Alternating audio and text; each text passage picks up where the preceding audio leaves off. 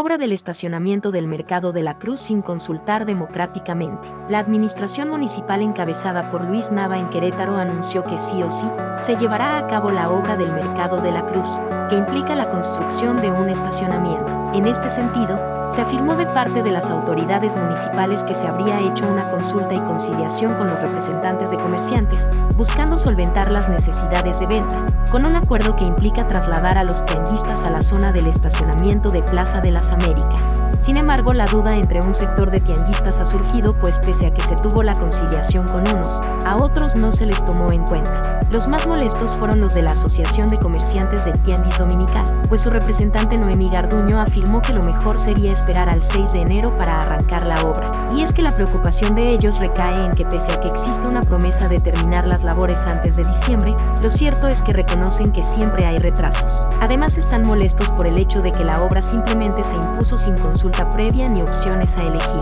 Hay que mencionar que cada tianguista tiene un lugar establecido y parece que eso no importa a la administración de nada, pues pese a saber que tendrán severas afectaciones en la economía, le han dado la prioridad a dejar lista esa obra antes de los tiempos electorales para mejorar la percepción ciudadana a realmente escuchar a los que resultarán afectados en su economía.